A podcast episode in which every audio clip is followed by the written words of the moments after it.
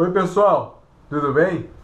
Hoje a gente vai ter uma conversa, vamos fazer uma entrevista e você vai acompanhar na íntegra a minha conversa que eu fiz com o Max. O Max é engenheiro ambiental, trabalhou no mestrado com o conceito de geoética e esse é o tema, esse é o assunto que a gente vai abordar nessa conversa aí de uma meia hora, 40 minutos. Nem eu sei, o papo rendeu, o papo rendeu porque é um papo muito importante.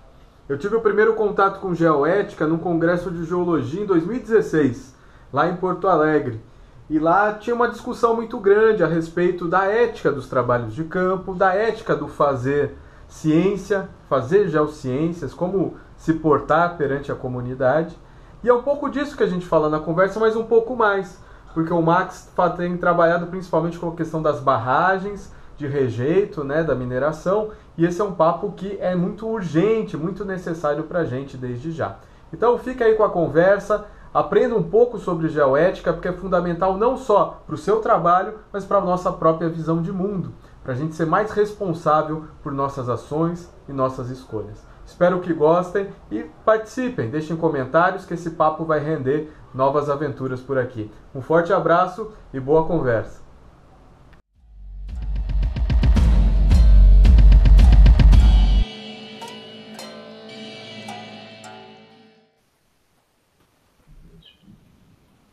Oi, Max, tudo bom? Olá, tudo bem? Então tá, cara. Hoje a gente combinou de conversar, já faz um tempo que a gente está para conversar sobre geoética, né? E, então eu queria saber um pouco das tuas experiências. Primeiro, conhecer um pouco da, de quem é você, né? Tu é engenheiro ambiental e está trabalhando com geoética há algum tempo. Como que você chegou nisso? E, enfim. Então, pois é, tem um tempinho, né, que a gente combinou. A mensagem ficou ali num limbo, né, perdida num limbo da internet. É, eu sou engenheiro ambiental, né, de formação, mas eu fiz a, a, a, minha trajetória, né, depois da graduação, eu segui para geociências, né. Eu acabei fazendo o mestrado em análise e modelagem de sistemas ambientais, né, é NOMão. Uh, é um programa do Departamento de Cartografia, aqui da FMG. E no doutorado, eu, eu fui para o Departamento de Geografia fazer o doutorado numa linha de pesquisa em geotecnologia. Então, o, te, a, o tema geoética, ele entra, né, na, na, minha perspectiva de análise, eu não, eu não pesquiso diretamente geoética, né, a gente tem alguns pesquisadores no Brasil que têm se debruçado mais sobre esse tema especificamente, ah, como a professora Ursula Hutz, aqui da FMG, professor Paulo, Paulo de Tarso, né, acho que da UFOP, se não me engano, ah, e, mas esse tema, eu já venho é, trabalhando com uma interseção né, entre a atuação do profissional da área de geociências e uma, uma conduta, uma postura, uma, uma, uma lógica, né, uma forma de pensar a, a sua prática profissional dentro de um contexto ético desde o, desde do mestrado.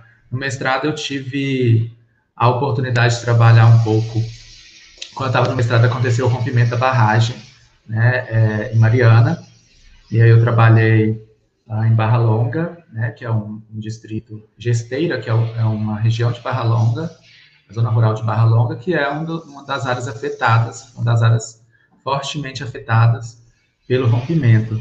É, e aí, é, nesse momento, muitas coisas, muitas ideias e muitas perguntas, na verdade, começaram é, a surgir, a se formar na minha cabeça. Eu acho que não é de todo mundo, né, que lida com, com geociência de uma forma geral.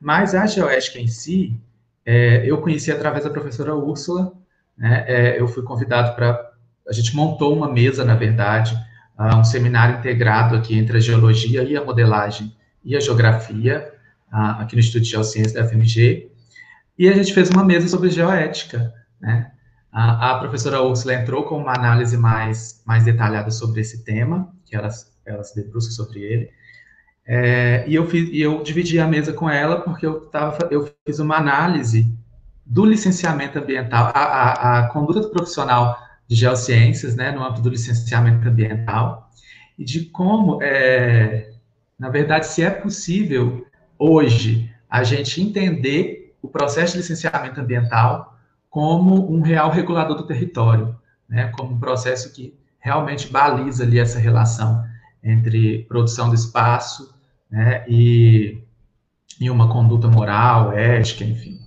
é, dentro dessa perspectiva. Aí eu comecei a lidar mais com o tema é, e acabei utilizando para muitas das minhas análises a partir de então. Ah, bem legal, cara. Eu te falar que eu tive meu primeiro contato com geoética, eu nem sabia direito o que, que era. Foi num congresso em 2016, ali, o de geologia, teve em Porto Alegre. Aí eu acho que tinha um painel, um, CT ali, que era só de geoética, e era muito pautado numa coisa até que eu pensava bastante durante o mestrado, que é duas coisas. Uma é trabalho de campo em si, né? Uhum. Você ir todo ano no mesmo afloramento, quebrar tudo lá com os seus 30 Sim. alunos, e depois, no ano que vem, não vai ter coisa para os próximos alunos verem, né? E outra coisa que eu pensava muito era no, no, ponto de vista do meu mestrado, porque eu estava trabalhando com risco de desastres, e em um certo uhum. ponto eu queria entrevistar, pegar as percepções das pessoas, e ali é um ponto muito delicado, porque se um pesquisador chega é, sem inserção com a comunidade e começa a fazer perguntas sobre desastres, você pode gerar um pânico, né? Você pode gerar uma uhum. situação que até piora a vulnerabilidade daquela população, né?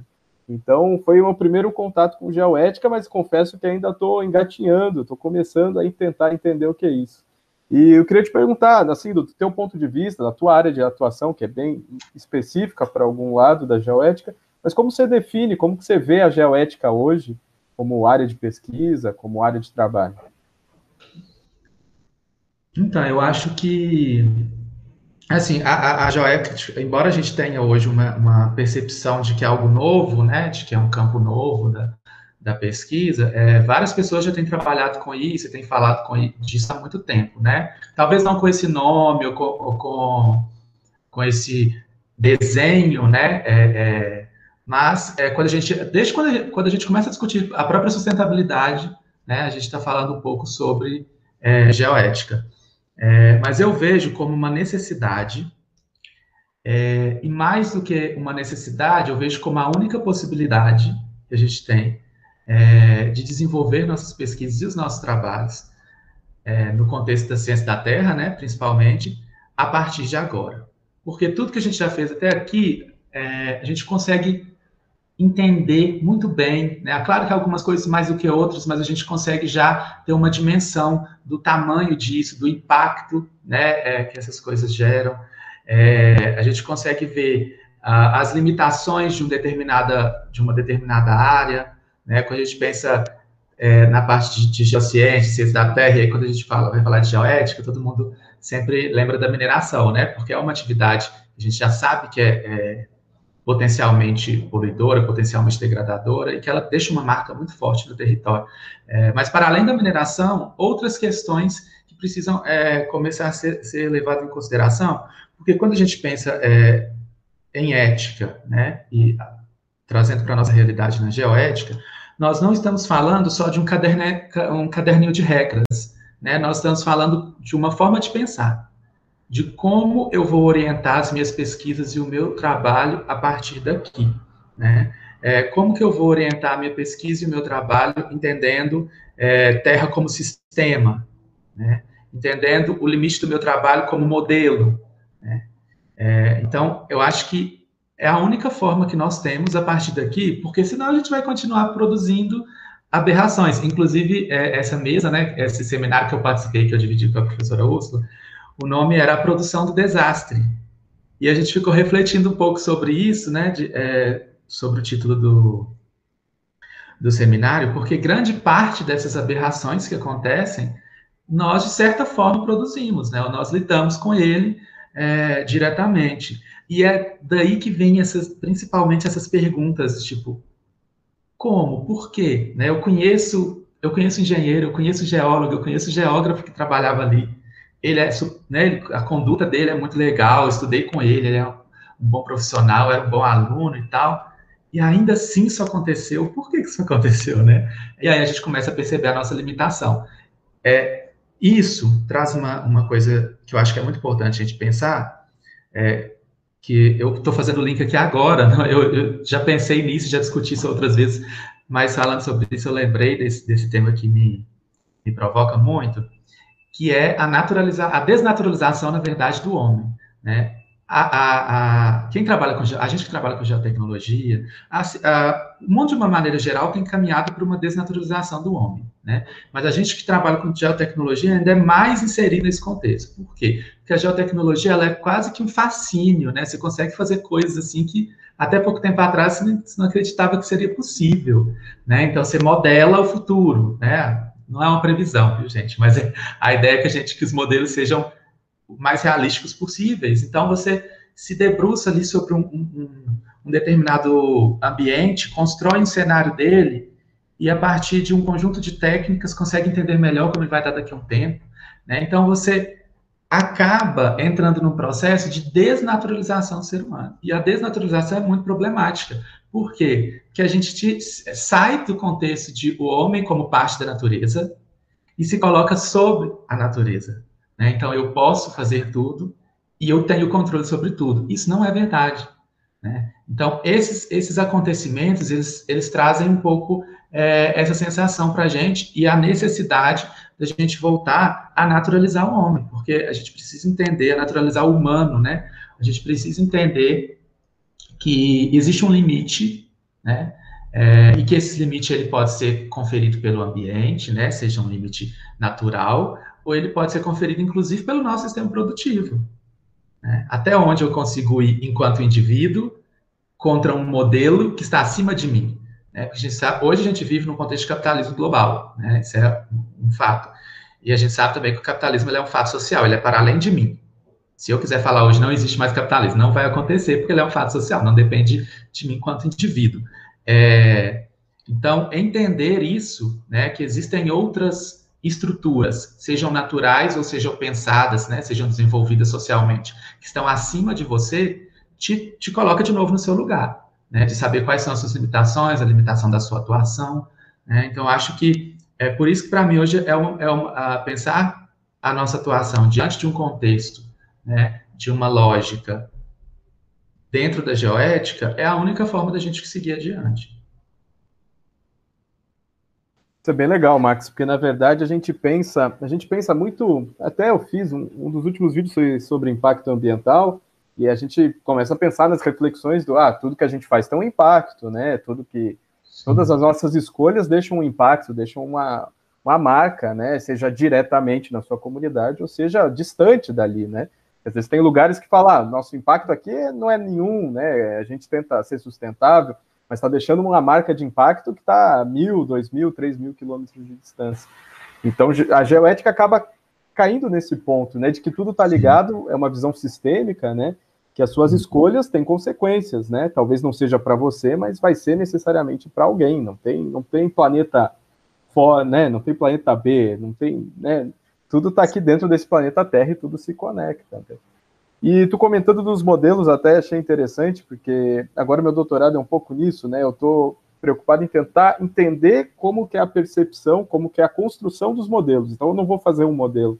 Vou pegar, vou analisar quem fez modelos e tentar entender qual que é a estrutura. E de certa forma isso é interessante porque por muito tempo a gente pensou na ciência como algo objetivo, neutro, né? O cientista é uma entidade neutra que entra lá, faz o estudo e é a verdade. Mas não, ele é um ser humano dotado de uma percepção, dotado de vivências, e eu, olhando para uma paisagem, vou, vou, fazer um modelo e você vai fazer outro, né? E de certa Sim. forma, isso que tu fala da desnaturalização do homem me lembra um pouco disso, né? Da gente pensar do cientista do ponto de vista como quase uma entidade neutra uhum. e que, é, que não sofre influência do meio e está ali para julgar tudo que acontece como se fosse a verdade absoluta. E não é bem assim, né? A gente é influenciado e a gente influencia, né? Claro, a gente é formado, e eu acho isso extremamente problemático, essa é uma das coisas que eu falo muito, sempre que eu tenho oportunidade, às vezes trocando ideia, ou até é, é, em aula também, é, reivindicar uma ciência neutra é tão absurdo, é, porque a ciência é movida pela, pela pergunta, né? Eu quero descobrir a resposta para algo, ou eu quero melhorar a resposta que nós temos para algo, né? Porque a gente tem que lembrar também que nem toda pesquisa é disruptiva, né? Do ponto de vista de criar algo novo, às vezes a gente pode melhorar um processo, é, mas como que eu, se parte da percepção de um problema que eu quero corrigir, eu enxergo problemas que não estão no meu campo de visão?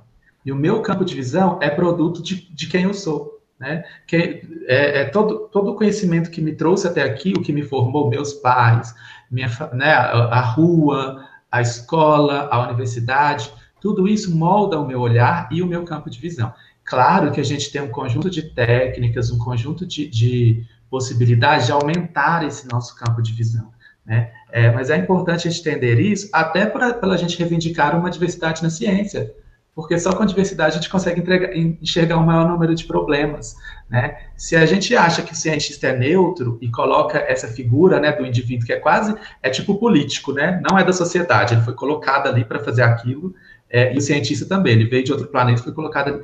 A gente é, meio que homogeniza, coloca todo mundo no mesmo lugar, todo mundo é igual, é, então, acho que isso, isso é, realmente é um problema.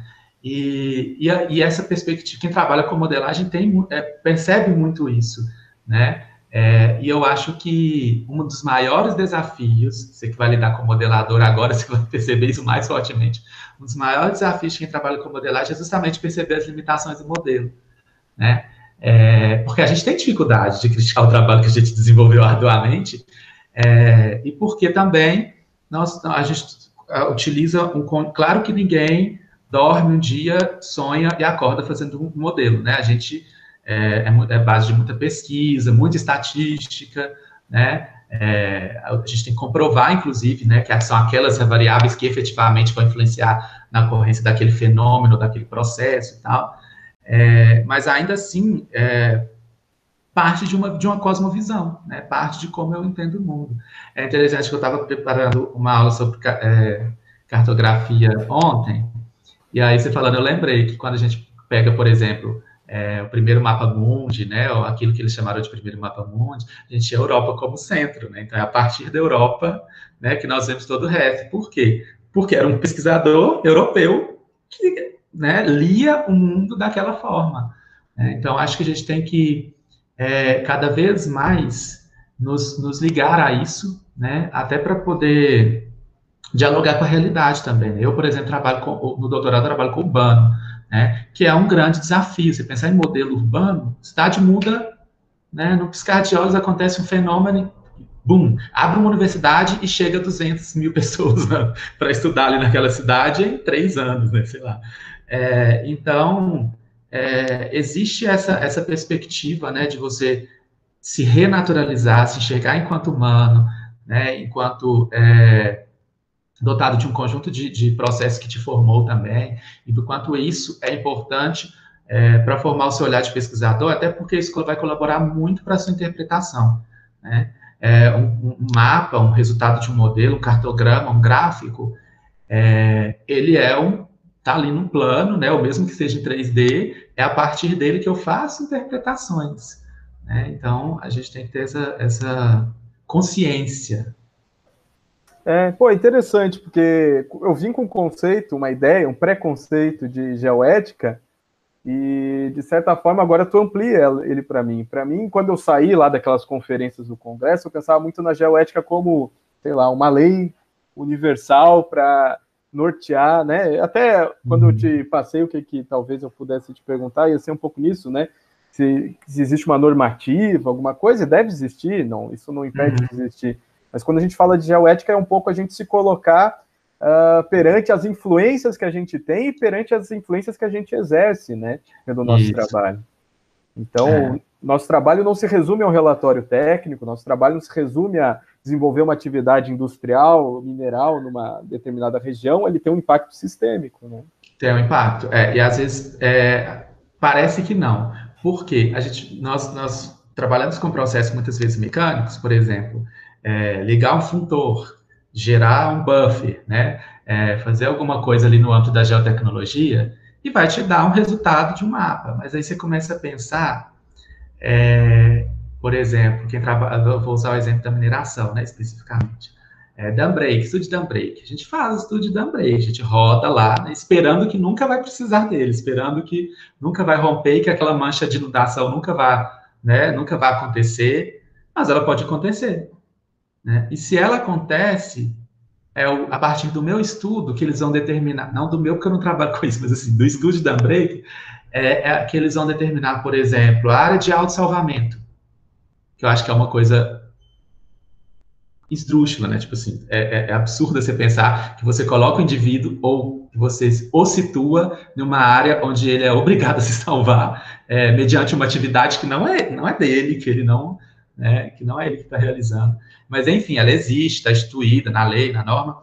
É, mas a partir de que que eu faço, que eu falo para esse cara que está numa área de, de auto-salvamento? A partir de um modelo, de um modelo que eu rodei e falei, você mora aqui, então aqui...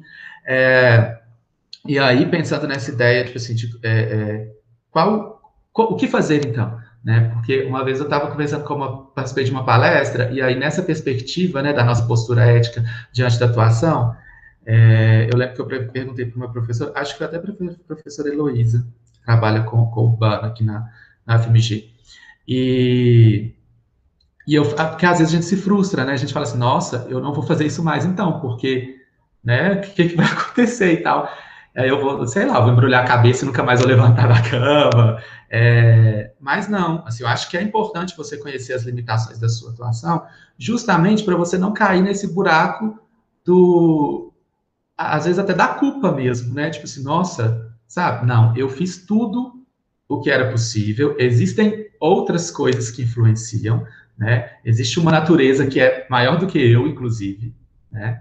É, Existe uma outra natureza que eu ajudo, que eu colaboro para a construção, né, que é uma natureza tecnificada, enfim, mas existe, tem forças aqui antes de mim, né, é, então, por isso que eu, eu, gosto sempre de pensar que é para além do, da, do conjunto de regras, sabe, embora, como você bem falou, ele existe, claro que a gente sabe, né, e que tem cada vez evoluído essa ideia do que fazer e do que não fazer, né, quais são os limites da nossa atuação, por exemplo, você citou a questão do campo, né, eu vou todo ano no mesmo lugar e quebro né, a, a mesma estrutura, né, é, eu chego, aí a gente pensa dentro até do conceito de sustentabilidade, né, e as gerações futuras, que na verdade o futuro é ano que vem, a nova turma que vai entrar, né, e eu acho que inclusive esse é um dos problemas do conceito de sustentabilidade.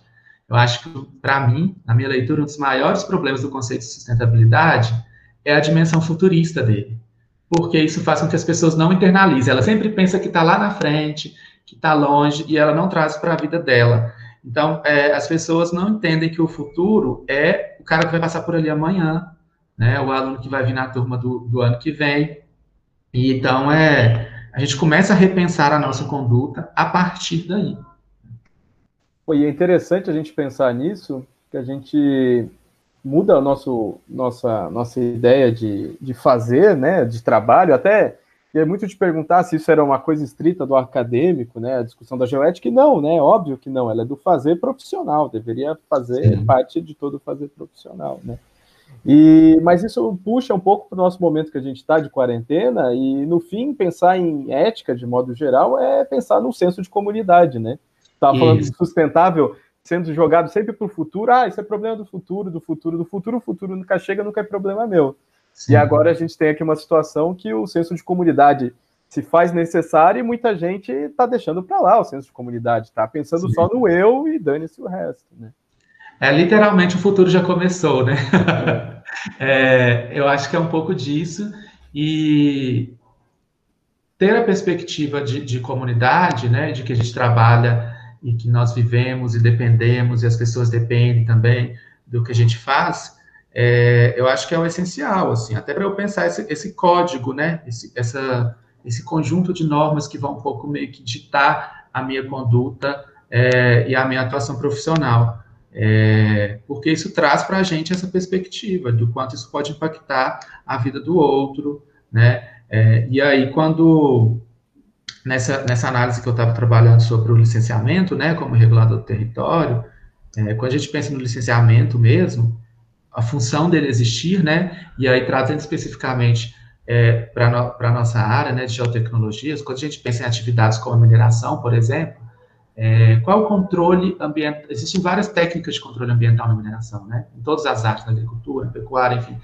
Mas, tratando especificamente dos recursos minerais, é, qual a, a, a maior tecnologia de controle ambiental, né? Deveria ser o licenciamento, porque ele é, ele é, ele é o anterior ele é o balizador, ele que fala se pode, deveria falar se pode ou não estar aqui, né? Qual é o limite, o tamanho máximo, né, que você pode atingir sem causar é, é, um, uma mudança irreversível ou, ou que né, a gente não consegue lidar com ela. É, então, quando a gente pensa, traz o licenciamento para essa perspectiva, nós temos duas grandes visões ali, né, dentro do licenciamento. Um que é o licenciamento como possível regulador do território, então ele é um processo que segue um conjunto de ritos capaz de orientar o ordenamento desse território, considerando a questão ambiental, considerando a sustentabilidade. Outra que a gente vê muito hoje, que eu acho que é muito forte, né, é o licenciamento como um processo propositivo, né? É, então, o que, que significa dizer que o licenciamento pode ser um processo propositivo? Significa que, na verdade, eu tenho um empreendimento e que eu vou utilizar o licenciamento para adequar algumas características desse ambiente para que ele caiba naquele, naquele, na verdade, algumas características desse empreendimento para que ele caiba naquele ambiente. Ele é propositivo, ele vai estar ali. Mas, para isso, eu vou fazer alguns ajustes. Né? Então, ele regula ele tem o potencial de ser um regulador do território ou ele é pagamento pelo direito de fazer o que eu quero ali naquele território. Não tanto o que eu quero, mas o que algumas pessoas acham que eu posso fazer. Né? Então, acho que isso é uma, uma análise mais crítica, né, do ponto de vista ético mesmo, desse processo que a gente trabalha.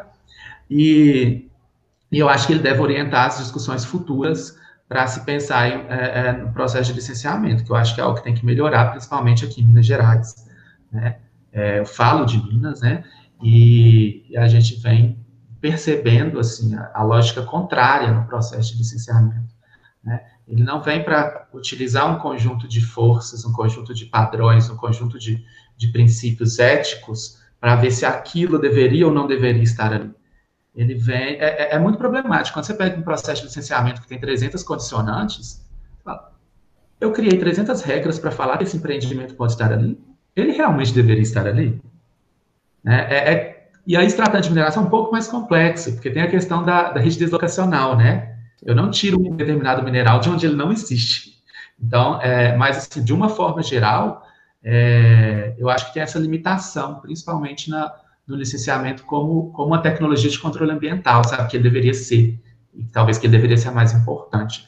É, e aí, quando, trazendo a geoética para esse contexto, eu acho que a gente precisa pensar nesse processo a partir dessa consciência que a gente discutiu aqui até então.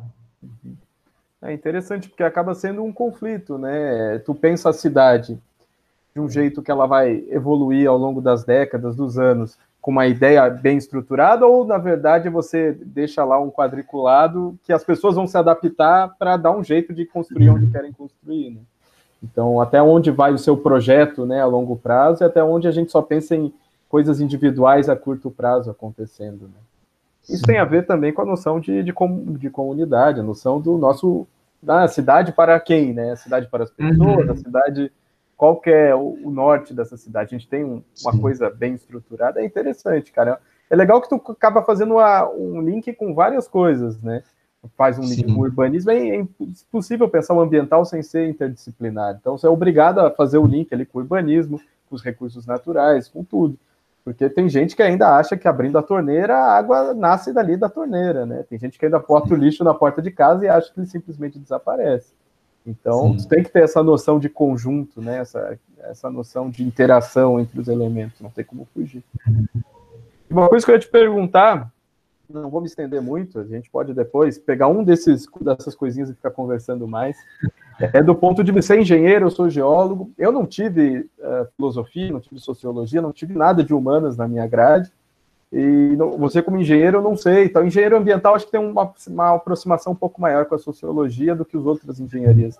Mas, de certa forma, eu acho que isso fez muita falta. E por isso que eu acabei fazendo meu mestrado, meu doutorado na geografia, para ter um pouco de aproximação com as ciências humanas, porque pensar o ambiental é pensar também ciências humanas uh, junto com as ciências naturais lado a lado, né? Sim. E como que tu acha que a, essa inserção se faz necessária aí para os novos profissionais que, que aparecem, que querem trabalhar na área ambiental, inclusive dentro da geoética? Eu acho que é inegável, né? Sim, é, eu acho que é um desafio, um dos grandes dilemas da, da universidade atualmente, assim, é, porque até por questão de necessidade, né? Assim, isso reflete muito a, os componentes curriculares, eles, é, principalmente das instituições privadas, né? Instituições públicas Não tanto, mas também, é, e aí a gente tem que fazer uma divisão entre aqueles cursos mais é, ligados à atuação técnica, né? Como a engenharia, por exemplo, que muitas vezes fica ali na caixinha sem discussão, né? Infelizmente. Mas esses componentes curriculares, eles muitas vezes são pensados dentro de uma lógica produtiva do momento, né? Então, a gente vem de um histórico onde o país precisava de muita mão de obra né, técnica para executar determinadas atividades específicas, ah, e aí eu vejo que tem uma necessidade enorme da gente avançar nesse, nesse sentido. Nós fizemos uma pesquisa em 2000 e, acho que foi 2015, é, 2015. Ah, nessa época eu estava no sindicato dos engenheiros, e estava trabalhando no sindicato, e aí a gente fez uma pesquisa sobre ensino de sustentabilidade nos cursos de engenharia, né, aqui em Belo Horizonte, foi, em Belo Horizonte. E a gente pegou, nós nos debruçamos sobre a grade curricular de da maioria dos cursos, né, ofertados na, dentro da, da na cidade, é, e fomos ver qual, qual era o nome da disciplina, né, que eles chamavam como sustentabilidade, enfim, é, e qual era o conteúdo programático, né, e a gente viu que tinha, assim, de A até Z, né, nos diferentes cursos, mas não tinha um balizador, não tem aquela, sabe, aquele ponto-chave, é, e assim também para as questões de ética, né, eu tive uma disciplina de, ética e responsabilidade social que foi incrível, que mudou muito a minha forma de ver o mundo e a atuação minha atuação profissional, então acho que a gente tem que avançar nesse, nesse sentido, e principalmente porque a gente sai da universidade, o pouco que a gente vê disso é, é dentro de uma caixinha, daquele tripé da sustentabilidade, né? É ambientalmente adequado, economicamente viável, socialmente justo. Espera aí, vamos pensar. O que é ambientalmente adequado do ponto de vista é, da atuação técnica, né, de uma indústria, por exemplo, ela ser licenciada. Então, se ela tem licenciamento ambiental em dia, ela é ambientalmente adequada. Mas isso é a realidade? É, o que, é economicamente viável? Ah, ela aumenta o, né, produto do município, ela paga impostos, ela asfalta algumas ruas. Né? E socialmente justo? Construir uma creche. Construir uma creche ajudou, né, ajuda numa escola, tem ali um projeto com as escolas do município, projeto de educação ambiental. É, é, é nessa caixa, dessa caixinha que a gente está falando, né? É, é, são só nesses três aspectos que a gente modifica o território, a vida das pessoas. Então, a, é, a gente evoluiu, esse conceito tem que evoluir com a gente, a gente precisa levar isso para o processo formativo. Porque hoje eu não consigo pensar em um conceito de sustentabilidade que não considere, por exemplo, a dimensão da ética, né? Então, por mais que esteja dentro de um processo de licenciamento que tem vícios, pode ter vícios e falhas do mesmo né, como todo processo, é, é, ético eu fazer isso? É moralmente aceitável eu fazer isso? É, é justo? Ele é estético? É uma coisa que as pessoas não param muito para pensar, mas que traz grandes problemas, né? Como, por exemplo, construir arranha-céu no meio de um bairro horizontal. São paisagens é, culturais, né? É, você vai lá e quebra né, a paisagem é, da, daquele ambiente. É, e a cultura? A cultura não deveria ser uma dimensão né? Porque aqui a gente está falando do espaço geográfico. Espaço geográfico a gente está inserindo o homem na análise, né? É disso que a geografia trata. É, então, eu acho que um conceito de sustentabilidade que deve, necessita ser trabalhado é, dentro das universidades, e para mim, para todos os cursos, mas principalmente para esses cursos, é, que tem uma atuação em, em, setores que são tão caros né, para o nosso dia a dia, tão caros para a nossa relação com o ambiente, eles deveriam incorporar né, é, é, esses estudos ou essas perspectivas ah, e tem uma ideia, né, de que eu entendo que muita gente fala, ah, isso não pode ser uma matéria.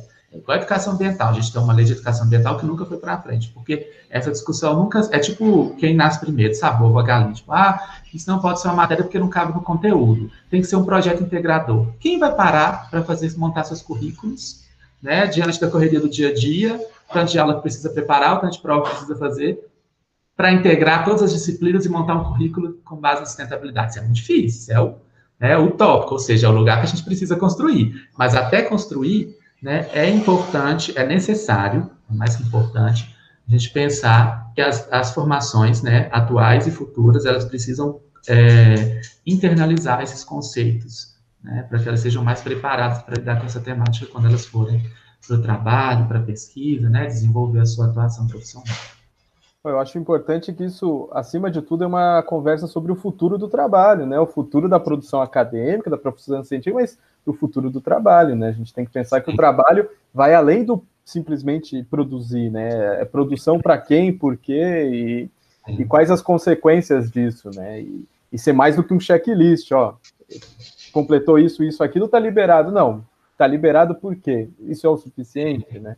A gente fazer uma autorreflexão, né, como pesquisadores, como profissionais e como cidadão, né? A gente, quando cientista, a gente não deixa de ser cidadão, a gente não deixa de ser parte do meio, a gente é parte, não tem como esquecer as nossas vivências e percepções.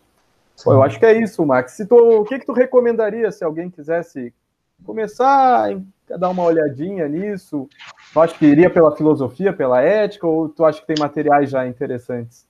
Então, eu acho que tem, eu acho que tem materiais interessantes que, que, traba, que lidam com a geoética. Uh, tem um, são, no nosso caso, são mais estudos aplicados, sabe? Uhum. Talvez eu, eu, pelo menos, não tenho tanto contato com algo que. com alguns pesquisadores, eu sei que eles existem. Eu sei que tem uma, uma professora que, inclusive, ela deu uma palestra. Eu assisti a palestra dela pelo YouTube. Eu não vou lembrar o título agora, mas ela era da Faculdade de Filosofia da USP, se não me engano, e foi no Congresso de Geologia, ela participava de uma associação sobre geoética e tal. É, então, eles debruçam mais sobre esse tema a partir dessa perspectiva mais filosófica, né? É, mas eu acho que os estudos que a gente tem trazer isso para o campo prático também nos dão é, muitas informações né, sobre isso. E aí a gente tem a professora Úrsula, eu estava até com o trabalho dela, que ela fez sobre sociedade civil organizada e rompimento da barragem de Fundão, né, em Mariana, porque é preciso discutir, difundir a geoética. Né? Então, o título do trabalho já traz essa pergunta, ela faz uma análise muito interessante. Ah, então, é, tem alguns trabalhos já aplicados. Nós fizemos um trabalho em, no ano passado, também sobre um evento de rompimento de barragem, né, infelizmente, porque está muito no nosso dia a dia aqui, é, que foi um estudo sobre a lógica de produção do espaço a partir da barragem. Né? Como que a própria barragem ela já impõe uma certa lógica de, na produção do espaço, né? porque a gente começa a pensar o espaço no entorno dela a partir dela. Né? É como eu vou fugir, como eu vou chegar perto para trabalhar. É, então, tudo isso traz um pouco essa, essa perspectiva da geoética. Eu acho que a gente já tem no Brasil mesmo algumas pessoas debruçando sobre essa análise mais crítica né, da nossa atuação profissional, de como ela deve ser a partir daqui. Muito interessante, é interessante essa perspectiva da barragem, né? Você que é de Minas, você está mais familiarizado com isso, né? Sim. E eu conheci alguns colegas no mestrado, no doutorado, que trabalham muito com as centralidades, né? Por exemplo, o mercado municipal, como ele molda o, a construção do espaço urbano na sua volta, uhum. etc. e tal. E de, da mesma forma com, a, acontece com a barragem, não do ponto de vista do comércio, como é de um mercado municipal, mas ele molda todo o viver daquela cidade, né? Isso mesmo. É, uma coisa que, e uma coisa que assim, eu nunca, mesmo morando aqui, a gente tem barragem em todos os lugares, né, quase do estado. É, ninguém está né, livre de acontecer alguma coisa com barragem que possa o afetar, mas, em Minas Gerais. Mas, uma coisa que marcou muito foi numa, eu estava trabalhando num projeto, no município aqui, que é o município de Tabirito, que é um município marcado, né? Conheci, conheci. E aí eu fui lá no início do ano, no início desse ano, e nenhuma das vias, né, para chegar na área onde eu tinha que, que, que chegar, fazer o campo, você começa a ver nas estradas, na estrada, né, as placas. Tipo, aqui é, é, essa parte da estrada é área de, de inundação. E, e, lá eles têm um mecanismo que é o passe, é, pare siga, né? Que é calculado o tempo em que um veículo pode passar sem sofrer tantos riscos caso aconteça algum evento. E aí esse número de veículos passa, aí para os outros que estão atrás. Aí quando eles terminam de passar, vem os próximos. Eu fiquei pensando, meu Deus, imagina você morar aqui, porque as pessoas moram ali, né? No pé daquilo. Então isso muda completamente a lógica, é, realmente muda a lógica de produção do espaço. Então, é, eu acho que já tem muita gente falando sobre isso, sabe? Aqui no Brasil, talvez seja interessante a gente começar por aí, é, pegar esses estudos críticos e ver é, qual ponto de vista, que ponto de vista que essa pessoa traz, que contribuição que ela traz, né? É, quais são os, as, as, as, os instrumentos que ela usa para fazer essa análise, né? Porque são nesses instrumentos que estarão os, as, os padrões de conduta ética, de moralidade, né? Padrões morais de, de atuação, é, e principalmente do fazer aquilo, né? Porque a gente pensa assim, a atuação é muito limitada, né? Não é um geólogo que, que, que, que detona uma barragem, não é um geógrafo, não é um engenheiro, né? é um conjunto de processos. É, mas quando a gente começa a atacar esses pontos, né, que nos ligam a essa, essa grande estrutura, ou pelo menos entender melhor eles, é, a gente começa a repensar tudo que a gente vai fazer a partir daí. Pô, muito legal. Cara, no fim é, é isso, né? A nossa nos vermos como uma parte do todo, né? E não como Sim. criaturinhas separadas, isoladas e sem influência do nada, assim, né? Sim. Muito legal, Max. Eu acho que eu vou encerrar, porque a gente já falou bastante, mas depois a gente pode voltar e conversar. Não, é o vídeo. mas então tá, brigadão, valeu mesmo. Obrigado você pelo convite. E depois me, me mantenha informado dos eventos aí, quando tiver discussões interessantes, me manda. E aí sempre eu vou compartilhando no Twitter também. Porque aí quem quiser vai aproveitando também para conhecer mais. Beleza, pode deixar. Estamos trocando sim. Valeu, obrigadão mesmo. Se precisar, só chamar. Valeu, valeu mesmo.